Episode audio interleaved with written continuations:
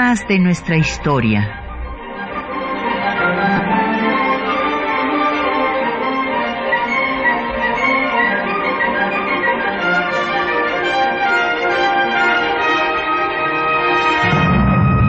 Un espacio que difunde el conocimiento del pasado para comprender nuestro presente. Programa a cargo de la maestra Patricia Galeana.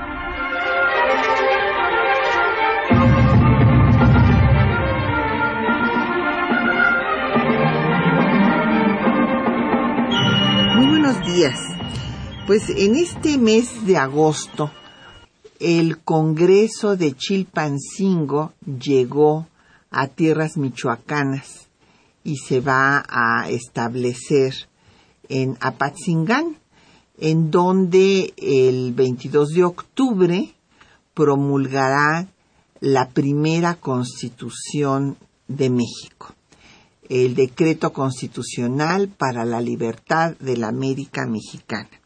Entonces, bueno, pues este hecho pues fundacional del Estado mexicano lo vamos a estar tratando en diversos programas.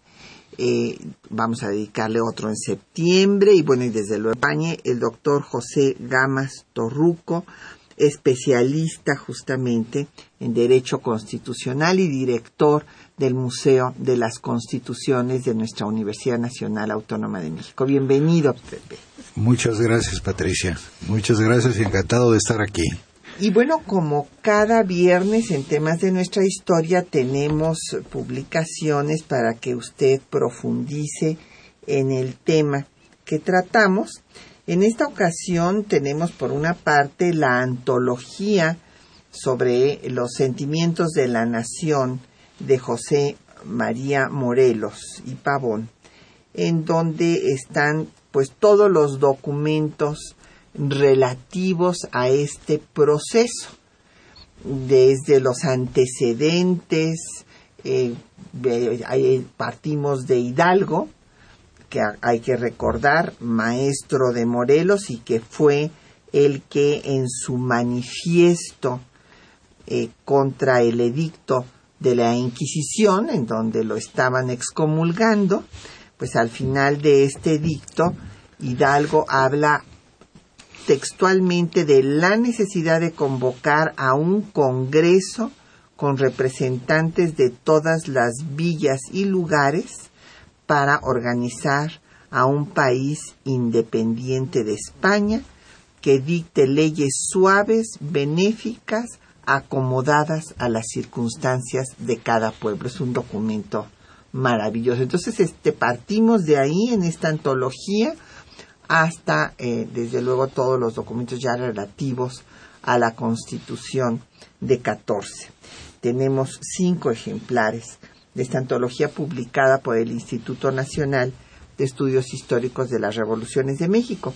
Y también tenemos eh, tres ejemplares de el, disco, el CD, que hizo nuestro colega Cuauhtémoc eh, López Sánchez eh, sobre Morelos, sus documentos, su vida, su lucha revolucionaria. Es un disco en donde ustedes pueden ver todos los documentos sobre los temas desde los antecedentes del porqué del estallido revolucionario, eh, que parte desde 1750 hasta 1816. Y bueno, ustedes saben que el tener el disco facilita mucho las cosas porque aun cuando podamos tener en nuestra página en el Instituto Nacional de Estudios Históricos de la si a veces en algún lugar el internet no está lo suficientemente ágil y demás, bueno, pues usted tiene su disco y ahí puede ver todos los documentos. Así es que llámenos, tenemos a su disposición el 55 36 89 89, una alada sin costo 01 800 505 26 88 un correo de voz 5623 3281. El correo electrónico es temas de nuestra historia arroba yahoo.com.mx. Eh, también en Twitter estamos en arroba eh, temas historia, en Facebook en temas de nuestra historia UNAM y el programa queda en línea una semana en el www.radiounam.unam.mx. Bueno, pues el doctor José Gamas Torruco, que pues es catedrático en la Facultad de Derecho, investigador del Instituto de Investigaciones Jurídicas y como ya había yo dicho, director del Museo de las Constituciones, pues tiene una importante obra justamente sobre derecho constitucional mexicano, el federalismo, eh, los eh, regímenes parlamentarios de gobierno, entre otras muchas obras que sería muy largo aquí referir, Pepe. Pero pues hablemos de estos antecedentes a convocar un congreso que incluso antes de el de la, idea de Hidalgo en 1810 hay que recordar que Fray Melchor de Tala esto le causó pues la prisión y morir en San Juan de Ulúa con grilletes de fiebre amarilla. Él justamente eh, va a decir la misma idea que tendrán después Hidalgo y que repetirá Morelos, que ante la ausencia del monarca, ante la ausencia de, eh, pues por la invasión napoleónica a España, eh, la soberanía regresaba al pueblo. Efectivamente, la idea de convocar un Congreso Constituyente proviene de los primeros días de la independencia. Incluso la correspondencia que cruzan más adelante López Rayón y Morelos hacen alusión a las conversaciones que al respecto tuvieron con, eh, con Hidalgo. De manera que la idea efectivamente pues eh, venía eh, en el, la, movimiento mismo. Eh, yo por eso he hablado siempre de un derecho constitucional de la independencia, porque es uh, un fenómeno muy complejo en el sentido de que eh, se presentan diversas alternativas para construir o para desarrollar instituciones una vez que México logre su, su independencia. Finalmente le toca a Morelos asumir la tarea de convocar al Congreso y sobre todo pues eh, de tener claro lo que era una constitución.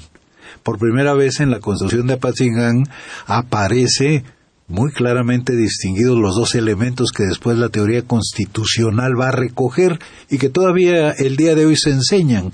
Eh, por una parte los derechos humanos y por otra parte la, forma de gobierno.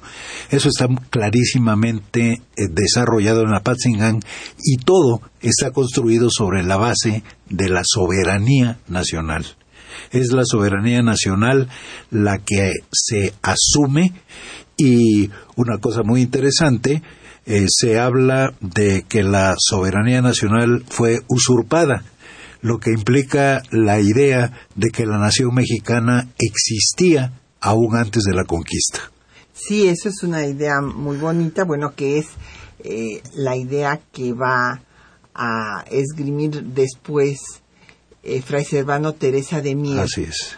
Para defender la X en, el nombre de México en lugar de la J española. Exacto, sí. Así es, así es. Bueno, y recordemos también que ah, el nombre de la Constitución, la designación de Decreto Constitucional de la América Mexicana, ya aparece ahí el nombre de nuestra patria. Así es.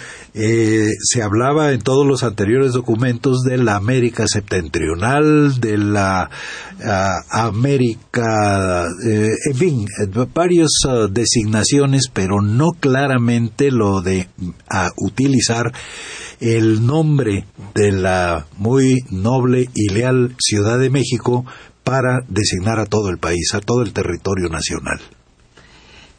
Y bueno, es importante ver cómo hay una, eh, un paralelismo entre muchos de los puntos que le plantea Hidalgo en su plan de gobierno eh, para la América, porque entonces sí, todavía, se está hablando de, América. Se está hablando de la América. De la América septentrional. Así es.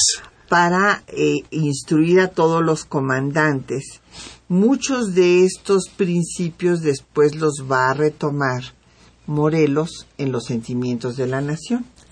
Es muy importante hacer este paralelismo, inclusive hasta en, el número, eran 25, si no recuerdo los puntos del plan, y luego fueron 23 los, los sentimientos, y hay muchas ideas pues que están, son, las mismas, las que le da el maestro Hidalgo y las que retoma Morelos, con lo cual em, eh, Morelos empieza, claro, con eh, su gran genio militar, puede hacer mucho más que lo que hizo su maestro, que su maestro era el intelectual, pero no tenía dotes este, militares, y entonces Morelos sí, gracias a esto, pues empieza a hacer en la práctica cambios políticos y sociales y a crear la provincia de Tecpan, en 1811. Así es.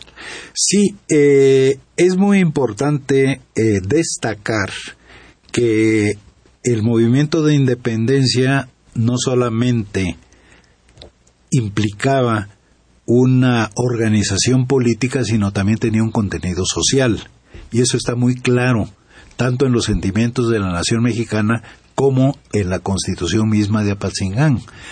Eh, porque el eh, sentido que llevaba la, la revolución pues era también un sentido reivindicatorio. O sea, se hablaba, y bueno, lo demuestra el 6 de diciembre de 1810 Hidalgo al expedir el decreto de eh, abolición de la esclavitud.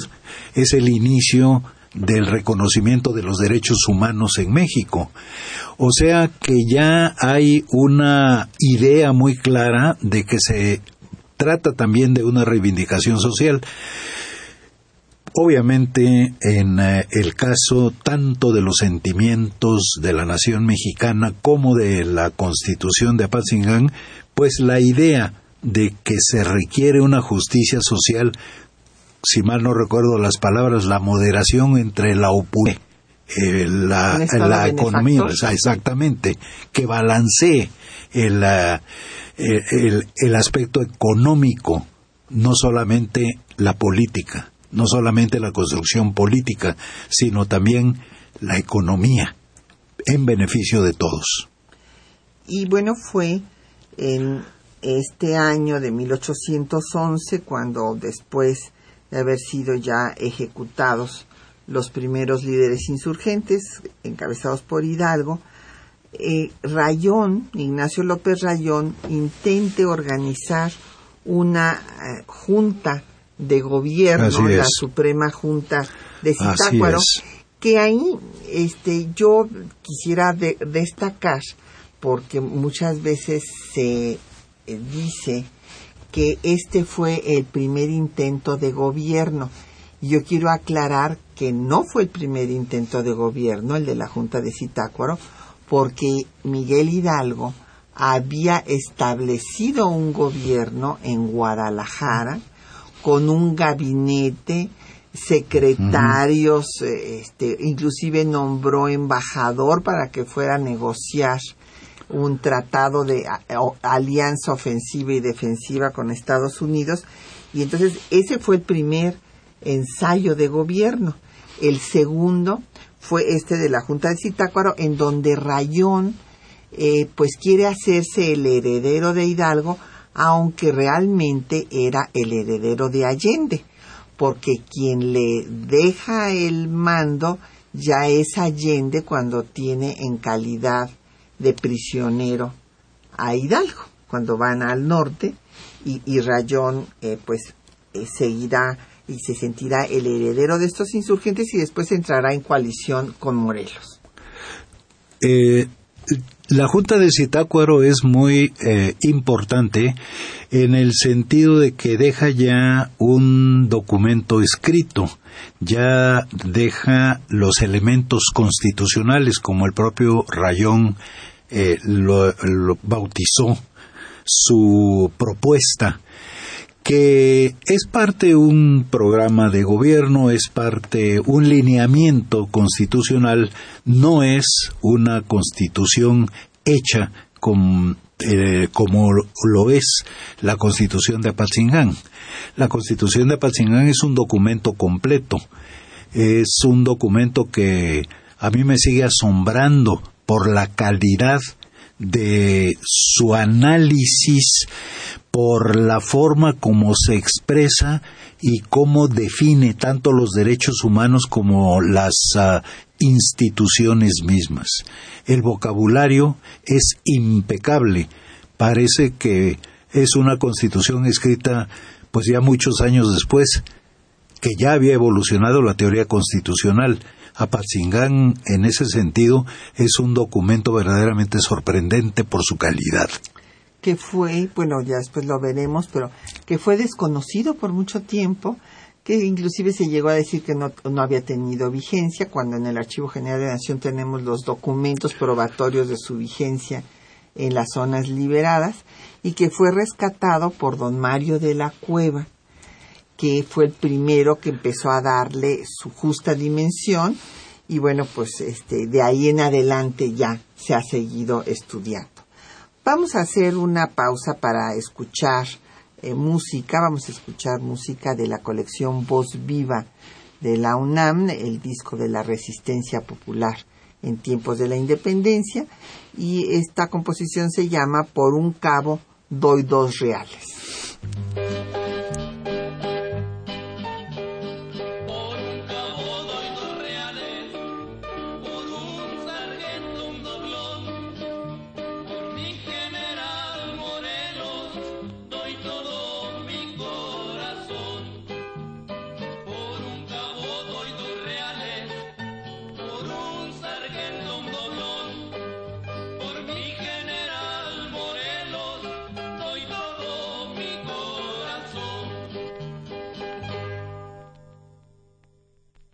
Pues fue muy breve el, corte, pero este, pues muy agradable la, la música y nos han llegado ya muchas preguntas y comentarios de nuestros radioescuchas.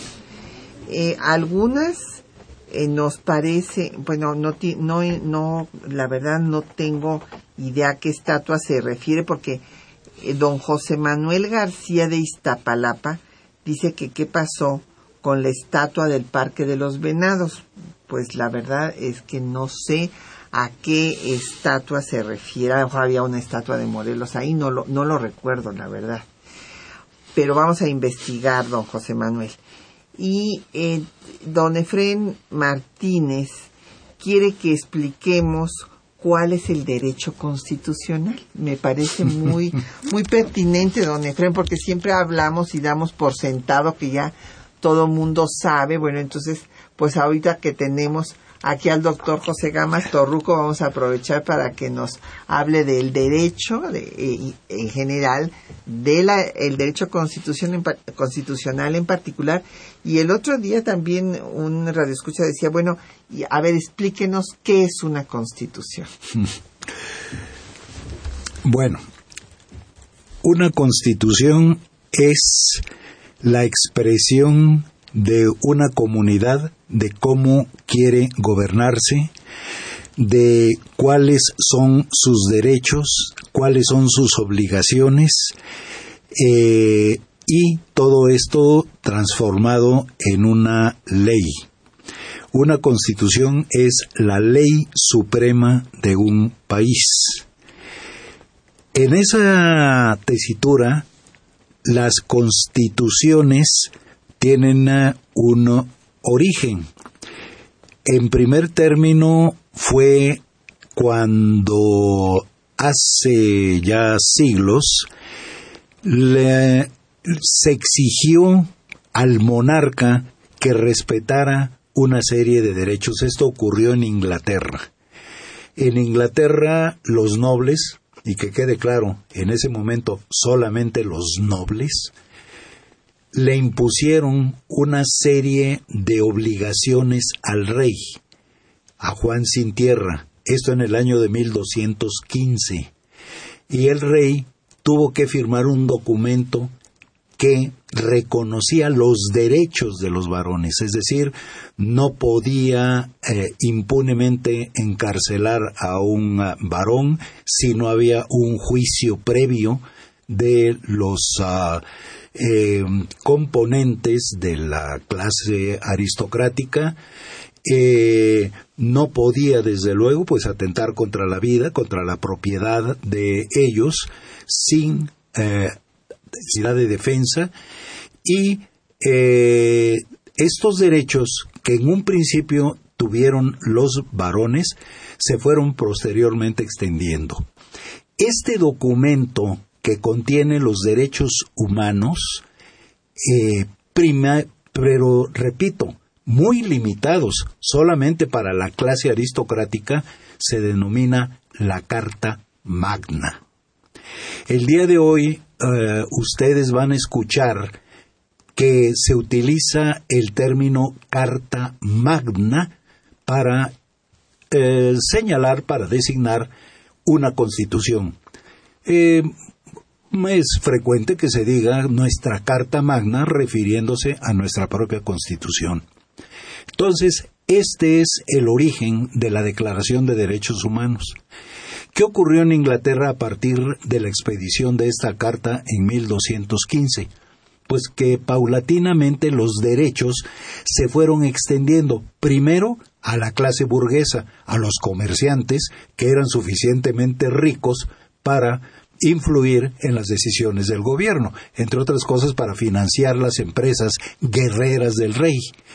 Y así sucesivamente, hasta que pues uh, alcanzó a la mayor parte del pueblo inglés, pero eso se llevó siglos de evolución. Eh, también debemos de señalar otro fenómeno histórico de gran trascendencia y fue el hecho de la fundación de las colonias eh, inglesas en el norte de América, el origen de los Estados Unidos de América. Cuando venía un grupo de perleces en la época, estamos hablando del siglo XVII, un poco después de la conquista de México, traían unos documentos donde se acreditaba no solamente la libertad de estas personas que emigraban, sino también los principios organizativos. O sea, se eh, establecía que iban a tomar las decisiones a través de una asamblea, que iban a ser gobernados desde luego por alguien que designaba el monarca, pero que esta asamblea tenía cierto para eh, la autoridad de la persona designada, del funcionario designado, no fuese absoluta. Eh, la Revolución Francesa, posteriormente, en 1789, va a tener como consecuencia una declaración formal de derechos humanos donde sí están contenidos ya la libertad, la igualdad, etcétera, de todos, de todos, en ese momento de todos. Aunque siguió habiendo esclavitud. Aunque siguió habiendo esclavitud, efectivamente, la esclavitud la, la abolió Napoleón Bonaparte posteriormente. Claro. Pero, esto, pero sí, aún eh, con tenemos que pues considerar que todo esto es evolutivo. Los derechos humanos han venido evolucionando afortunadamente. Y entonces esta, esta situación que plantea ya la Revolución Francesa de aceptar una serie de derechos, eh, una declaración que pues todavía el día de hoy es un documento yo diría mágico, se hace referencia constante a ella, y posteriormente en 1791 ya una constitución formal, que es la estructura del gobierno, cómo el gobierno se eh, establece, se organiza fundamentalmente en tres poderes. El poder legislativo, que crea la ley, el poder ejecutivo, que aplica la ley, el poder judicial, que resuelve las controversias. Entonces, con esto queda, digamos, ya planteado lo que va a ser la Constitución. Una ley fundamental, derivada del pueblo mismo, porque es muy importante señalar que todos estos documentos son ganancias del pueblo, poco a poco. Primero de los nobles, repito, después de los burgueses, los ricos de las grandes ciudades, posteriormente ya de clases populares, finalmente pues de todos. Eh, más o menos eso es, digamos, lo que podemos considerar como el origen de la Constitución. ¿Qué es finalmente lo que podemos uh, eh, tener como elementos fundamentales? En plantes. Ya la Constitución de los Estados Unidos de América y la primera Constitución francesa son producto, la primera de una revolución de independencia, la segunda de una revolución interna Así ya se eh, define la Constitución como ley fundamental emanada del pueblo. ¿Cómo la eh, escribe el pueblo? Bueno, a través de sus representantes, representantes que están, como sucedió en, ah, ah, en, el Congreso de Chilpancingo. Eh, Morelos trató de que fuesen todos los representantes electos, pero no pudo hacerlo porque no tenía el dominio del territorio nacional. Pero sí hubo representantes electos en las provincias que controlaba el ejército insurgente. Entonces, hay una ley, pues. Esa ley es una ley creada por el pueblo, a través de sus representantes. Es una ley fundamental. ¿Por qué? Porque los principios que contiene la Constitución establecen, primero, ¿Cómo se van a crear las leyes? Hay un poder legislativo. ¿Cómo se van a aplicar las leyes? ¿Cómo se van a resolver las controversias? ahí están establecidas las leyes. Después, eh, se tiene que también definir dentro de la misma Constitución los derechos humanos, desde luego, el establecimiento de la, del hasta dónde el poder público alcanza cómo el poder público queda limitado, o sea, la ley tiene límites que establece la Constitución, que está en los derechos eh, del hombre, en los derechos humanos, en los derechos que toda persona tiene por el solo hecho de ser humano y el, eh, desde luego toda la estructura del gobierno, el gobierno representativo, y eh, finalmente, pues ah, toda constitución contiene principios que se considera que deben de ser eh, inscritos como guía de los legisladores, como guía de lo que será la ley fundamental. Entonces, la Constitución, por eso hace un momento decíamos, generalmente se define como una ley fundamental, repito, siempre expedida por el pueblo, a través de sus representantes, que contiene por una parte los derechos de la persona y por otra parte la forma, la estructura de gobierno. Muy bien, bueno, pues ahí tienen ustedes lo que es una constitución y desde luego el derecho constitucional pues es el que estudia a las constituciones. Así es. Y eh, yo quisiera eh, pues decir que realmente, si lo podemos sintetizar, es el pacto social entre todos los miembros de una comunidad para controlar al poder. Se controla al poder, como nos decía el doctor Gamas Torruco, pues primero los nobles le dicen a Juan sin tierra, a ver, tú tienes que respetar nuestros derechos, no puedes hacer lo que quieras, los burgueses otro tanto, y después, bueno, pues ya vendrá el reconocimiento a los derechos de todo ciudadano, como en la Revolución Francesa, y eh, temas fundamentales como el de la abolición de la esclavitud, que aquí tenemos el orgullo de que en México pues Hidalgo haya sido el primero en hacer esta medida que no se había dado más que en Haití, en, el, en el Caribe antes, en 1804. Y hay un tema también que me gustaría destacar, que primero, y que lo ve el doctor Héctor Fixamudio en su obra sobre los derechos humanos justamente, como primero se le dice al Estado, detente, respeta mis derechos. Y después también se le dice al Estado, a ver, Estado, pero tú tienes la obligación de vigilar que los derechos de los trabajadores se cumplan, se respeten, y esto será lo que se hará en la Constitución mexicana. Así es. Eh, al hablar de derechos humanos eh, hace un momento, eh, podíamos ah, hacer todavía un análisis de qué contenido tienen esos derechos. Hay desde luego los uh, derechos de la persona en el sentido de la seguridad, en el sentido de la libertad, de la igualdad, los, los derechos individuales. por una parte, y por la otra tenemos los derechos políticos, o sea, el de los derechos de participar en las decisiones, toda constitución que merece ese nombre garantiza los derechos políticos, el derecho de participación en las decisiones, el derecho de votar, el derecho de ser votado y lo que tú señalabas, Patricia, los derechos sociales.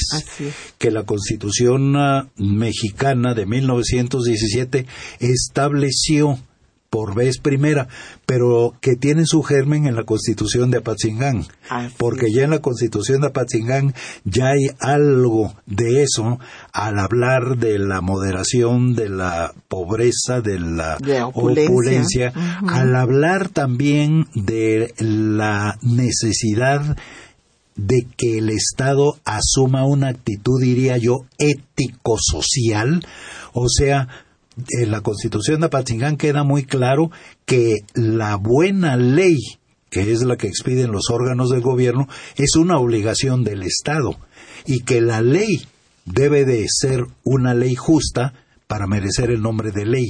Y eso, desde luego, pues implicaría ya una obligación del legislador de expedir leyes que garantizaran esa igualdad, esa libertad y en última instancia, pues ah, como se señala allí, que moderen la opulencia y la riqueza y por otra parte la, la pobreza. Sí, y justamente un documento que al que pocas veces se hace alusión, eh, pero que es muy importante, es el discurso inaugural de Morelos en el constituyente el 14 de septiembre eh, de 1813, ahí habla de todos estos principios y también después en la Constitución se establece que es eh, el objetivo último de todo ello es la felicidad del pueblo, que esto me parece precioso, ¿no? Así es. Y vamos a escuchar justamente las reflexiones del doctor Héctor Fixamudio sobre el decreto constitucional para la libertad de la América Mexicana en esta publicación que vio a la luz por primera vez en el Senado de la República en el Bicentenario y que después eh, hicimos una edición con el Instituto de Investigaciones Jurídicas para que esté al alcance de todos los estudiantes y todo el mundo.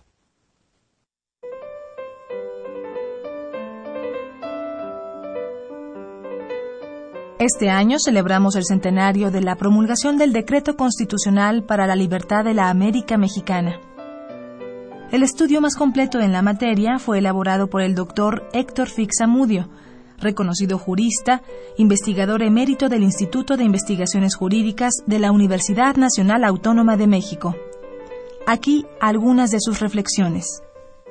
El Decreto Constitucional para la Libertad de la América Mexicana como se llamó oficialmente la que se conoce como Constitución de Apatzingán, fue suscrito el 22 de octubre de 1814, considerado por sus autores como año quinto de la independencia. Fue suscrito por José María Liceaga como presidente, José María Morelos, José María Cos y Remigio de Yarza como secretario de gobierno, pero en nota se aclara que no pudieron suscribir el documento, aun cuando habían colaborado en la formación del mismo los participantes en el Congreso, Ignacio López Rayón, Manuel Sabino Crespo, Andrés Quintana Roo, Carlos María de Bustamante y Antonio de Sesma. El preámbulo de este documento fundamental señala los propósitos que se tuvieron al elaborarlo, y por ello es importante transcribirlo. El Supremo Congreso Mexicano, deseoso de llenar las heroicas miras de la nación, elevadas nada menos de la monarquía española, un sistema de administración que, reintegrando a la nación misma en el goce de sus augustos imprescriptibles derechos, la conduzca a la gloria de la independencia y afiance sólidamente la prosperidad de los ciudadanos, decreta la siguiente forma de gobierno, sancionando ante todas las cosas los principios tan sencillos como luminosos en que puede solamente cimentarse una constitución justa y saludable. Resulta importante determinar quiénes fueron los redactores del proyecto que sirvió de base a los debates del Congreso de Chilpancingo, y al respecto, coincido con la autorizada opinión de mi apreciado maestro don Alfonso Noriega Cantú, quien considera que además de los antecedentes de los sentimientos de la nación y del acta de independencia, en esa redacción influyó el proyecto anterior redactado por el conocido partidario de la independencia, Fray Vicente de Santa María, poco tiempo antes del Congreso. Dicho personaje también había sido compañero de Hidalgo, Morelos y Rayón en el Colegio de San Nicolás de la antigua Valladolid, pero desafortunadamente falleció en Acapulco durante la campaña de Morelos en esa ciudad el 22 de agosto de 1813, tres semanas antes de la apertura del Congreso de Chilpancingo. Pero para poder iniciar los debates, existen indicios de que en la redacción participaron Andrés Quintana Roo, Carlos María de Bustamante y José Manuel Herrera. En la sesión inaugural del citado Congreso, efectuada el 14 de septiembre de 1813, don José María Morelos pronunció el discurso de apertura, cuya redacción generalmente se ha atribuido a Carlos María de Bustamante, pero el historiador Ernesto Lemoine Villicaña sostiene que fue redactado por el mismo Morelos, y en su opinión debe considerarse por su contenido emotivo y de gran significado histórico-político como superior inclusive de la nación.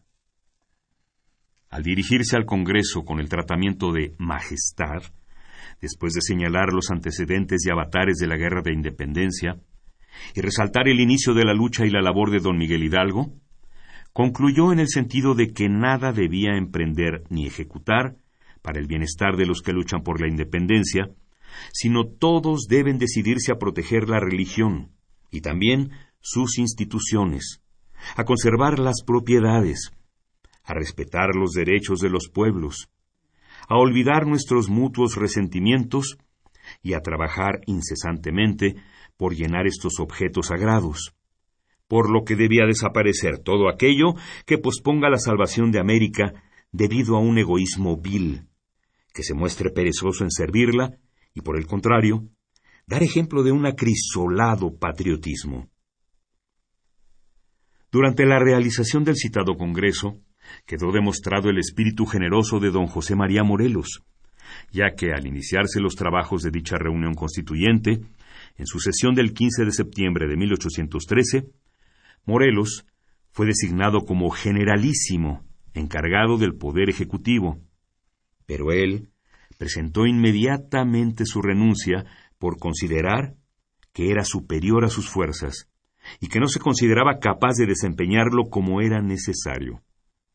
No obstante, gran parte de los asistentes se opusieron a esa renuncia, y después de deliberar nuevamente el mismo Congreso resolvió no aceptarla, una vez terminados los debates y aprobada la Constitución.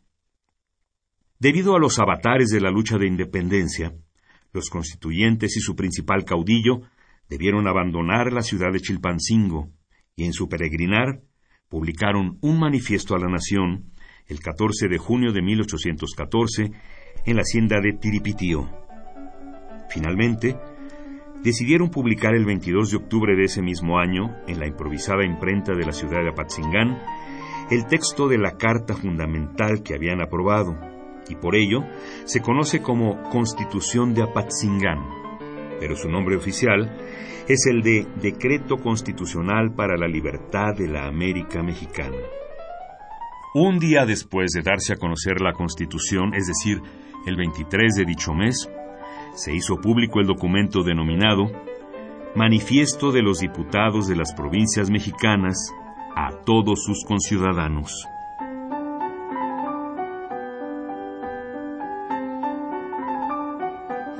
Bueno, nosotros nos quisimos sumar al homenaje que le está rindiendo el Instituto de Investigaciones Jurídicas de nuestra máxima casa de estudios al doctor Héctor Fixamudio en sus 90 años en los que pues nos ha legado obras fundamentales.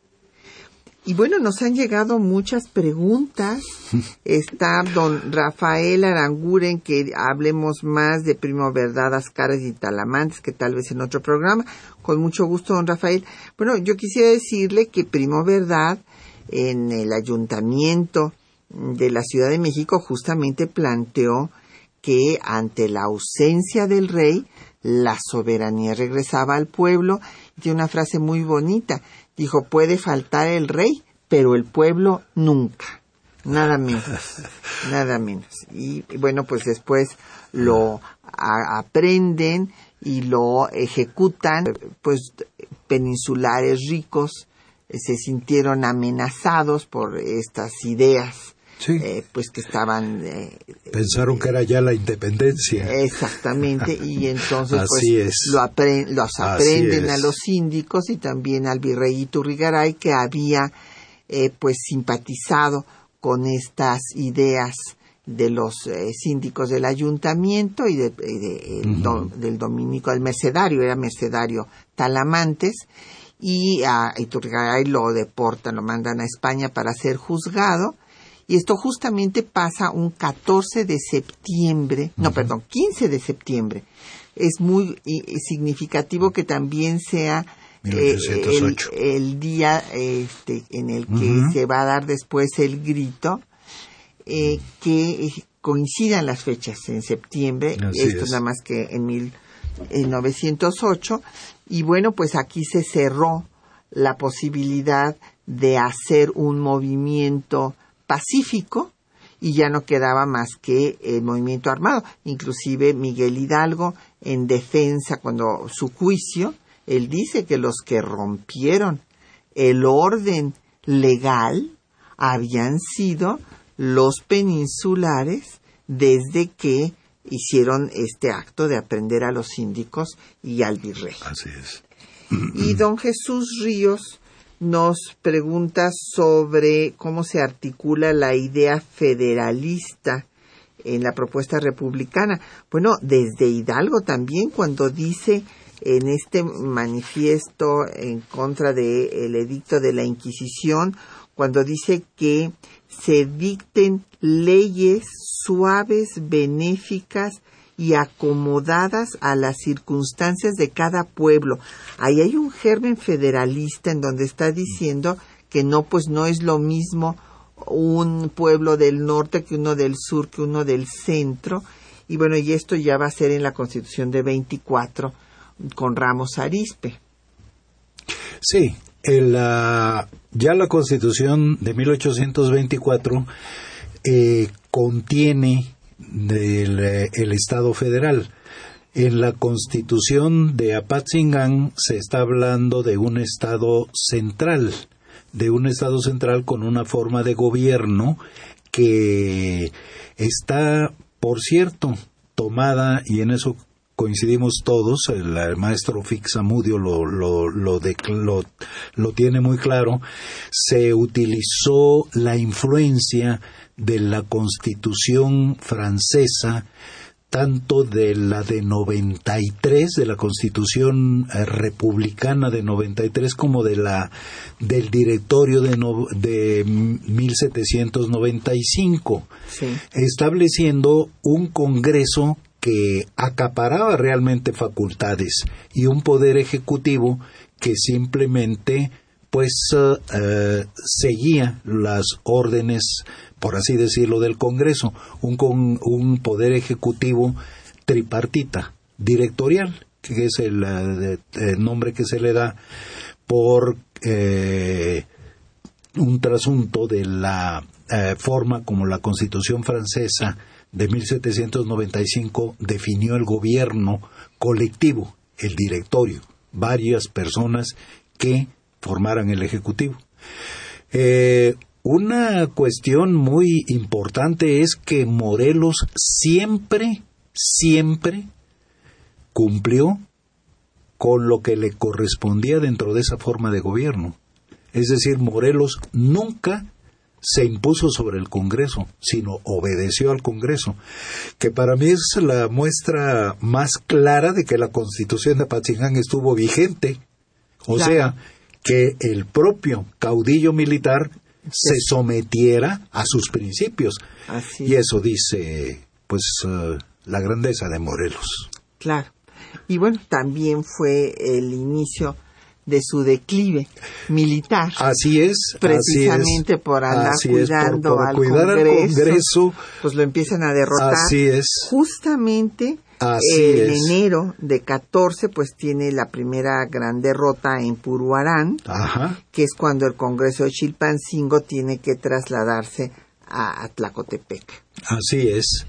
Y bueno, en efecto, este, esta constitución eh, tiene una característica única de, de ser pues podemos decir semiparlamentaria en cuanto a que el legislativo está por encima del ejecutivo y del judicial y para que no se concentre el poder en el ejecutivo, por eso es que se atomiza en tres personas con dos suplentes. Así es, esa es, esa es la fórmula de gobierno de, que, establece Apatzingán. Claro, que fórmula de origen francés. Así es, así es. Pues vamos a escuchar eh, otro poco de música de, la época, eh, del propio disco Voz Viva en la UNAM, la resistencia popular durante la independencia, y ahora vamos a escuchar La virtud y la gloria.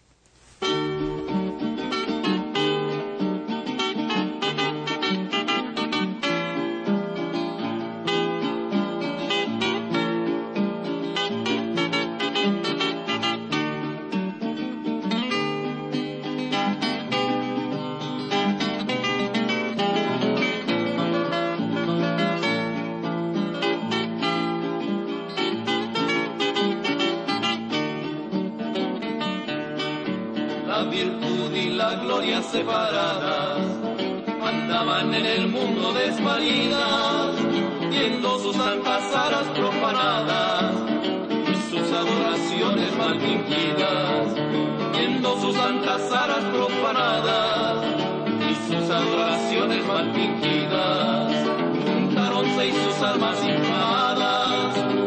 Hasta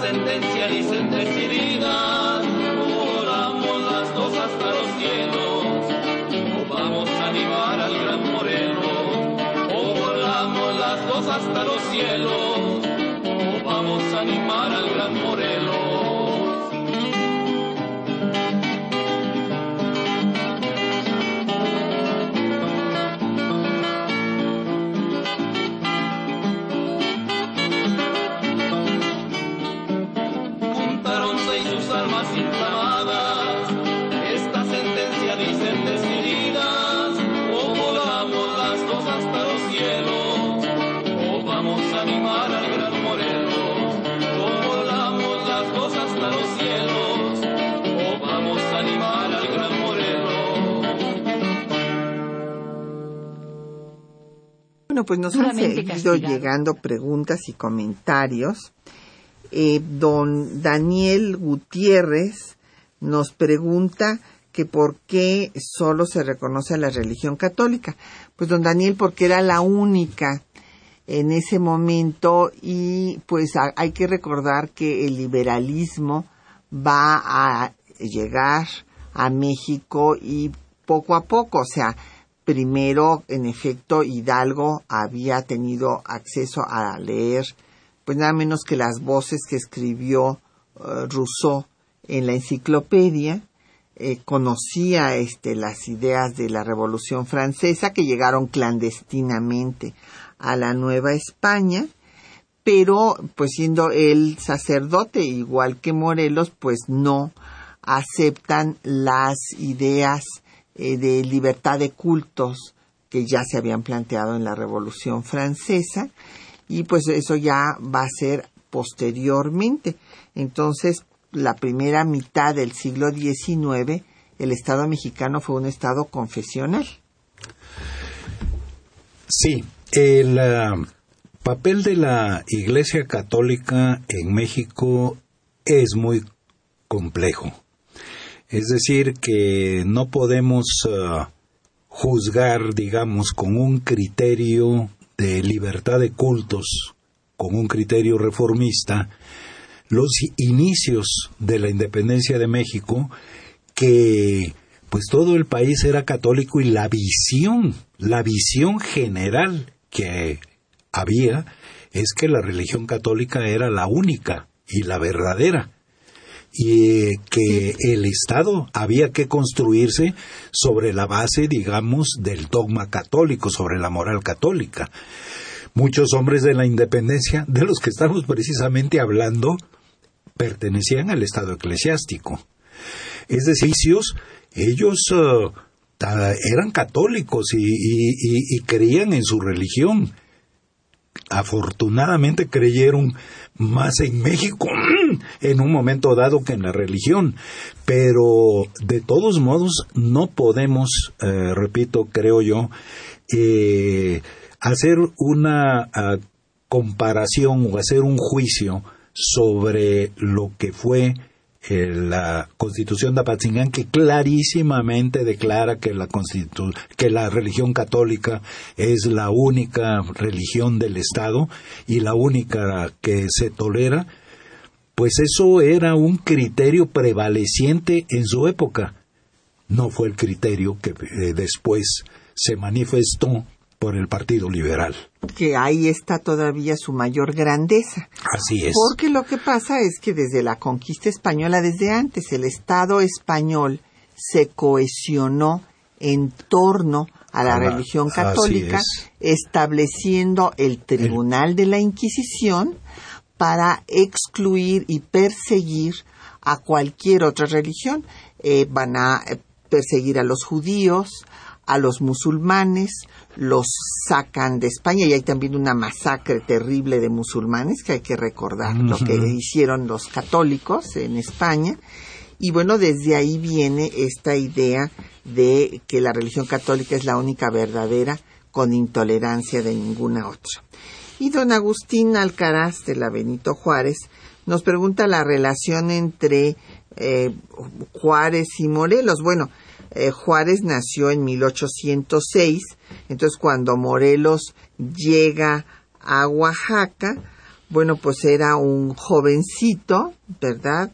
Eh, él eh, no, no tiene una relación directa, don Agustín, pero sí hay una relación ideológica en esto sí. Efectivamente, Patricia, efectivamente.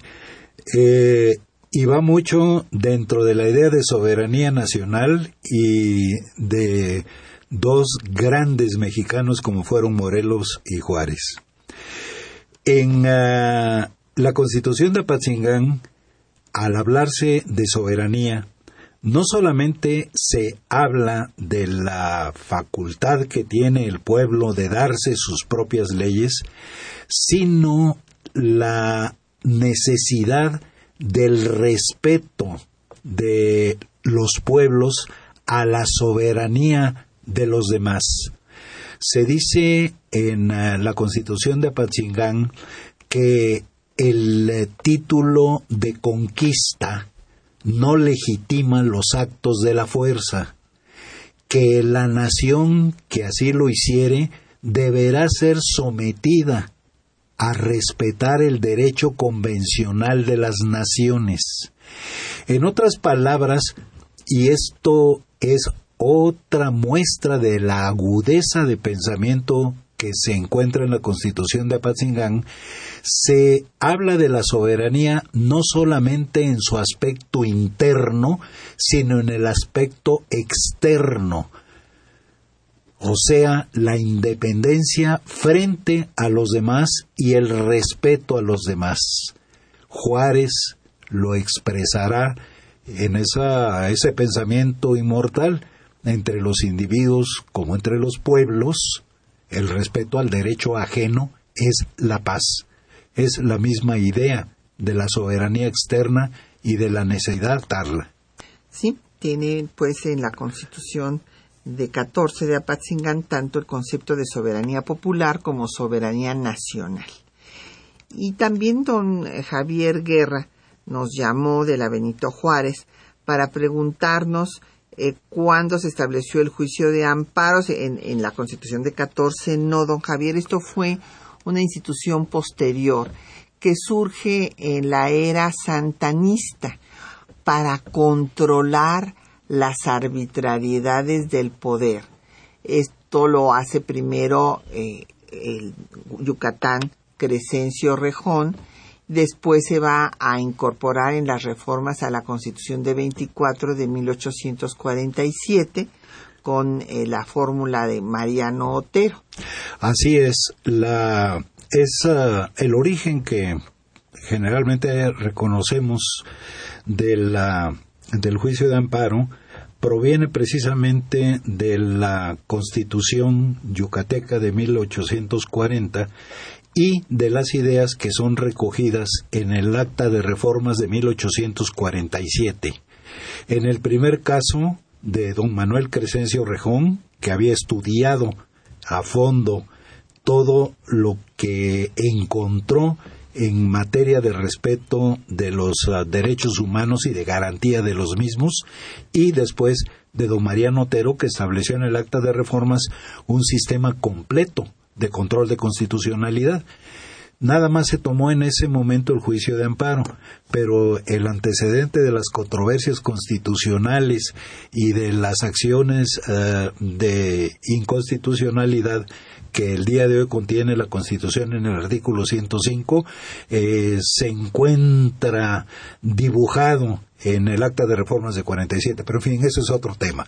Eso es otro tema. Bueno, y don Javier Guerra nos dice que qué pasa cuando una constitución no responde a lo que el pueblo decidió al momento de hacerla pues hay que cambiar este, lo que no, con lo que no está de acuerdo. Este, Así es. Sí, esto, eso eh, yo lo, lo he sostenido y lo tengo eh, incluso escrito como una tesis en uh, el análisis que se hace periódicamente de la Constitución en el Instituto de Investigaciones Jurídicas la interpretación del artículo 136 de la Constitución, que para mí contiene el principio de que toda reforma debe de hacerse a través de la Constitución misma, donde se condena a toda rebelión que interrumpa la observancia de la Constitución. Entonces, ¿qué es lo que nos queda como camino? Nos queda como camino reformar la Constitución, lo que también ya es otro tema eh, bastante eh, complejo, pero eh, creo que allí yo he seguido, como algunos colegas, la idea de la necesidad del referéndum constitucional. O sea que los cambios constitucionales en alguna forma pues uh, se eh, eh, reflejen en una consulta popular, digamos, pero que esa consulta sea un verdadero referéndum, que no es una cosa tan sencilla, Patricia. es decir, habría que, ante todo, informarle bien al ciudadano porque el referéndum no tiene más que dos respuestas o una respuesta alternativa, sí o no. Entonces, para decir sí o no, uno tiene que estar muy bien informado. Así es, porque si no, bueno, pues medio de eh, los plebiscitos fue como se entronizaron los dos Napoleones, Así es. pero también después Hitler. Así es. Entonces, pues tenemos Así que, es, que no, ver cuidado, todo, todo cuidado, con eso. Pues ya, cuidado con eso. ya se nos acabó el tiempo. Le agradecemos al doctor No, José Gamas Torruco haber Patricia, estado siempre. con nosotros aquí y a los eh, eh, radioescuchas que nos llamaron también para mandar saludos y felicitaciones. Don José Alfredo Cid, a María eh, eh, por Twitter, a Agustín Mondragón, Beatriz Villalpando de Iztapalapa, José Luis Zúñiga de Venustiano Carranza, Ángel Cruz Vidal de Tlanepantla, Jesús Hernández de Nezahualcóyotl, Socorro Barrera de la Miguel Hidalgo y a los demás que ya no nos dé tiempo de saludar y a nuestros compañeros que hacen posible este programa, nuestro agradecimiento en las voces de la lectura de los textos estuvieron eh, Juan Stack y María Sandoval, en el control de audio Socorro Montes, en la producción Quetzalín Becerril, en los teléfonos Alejandra González y Ángela León con el apoyo de don Felipe Guerra y Patricia Galeana se despide hasta dentro de ocho días.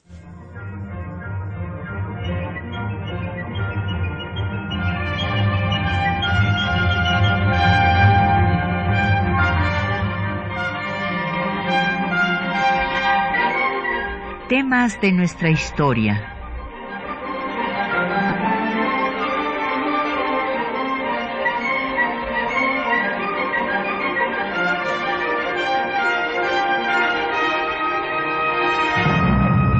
Un espacio que difunde el conocimiento del pasado para comprender nuestro presente.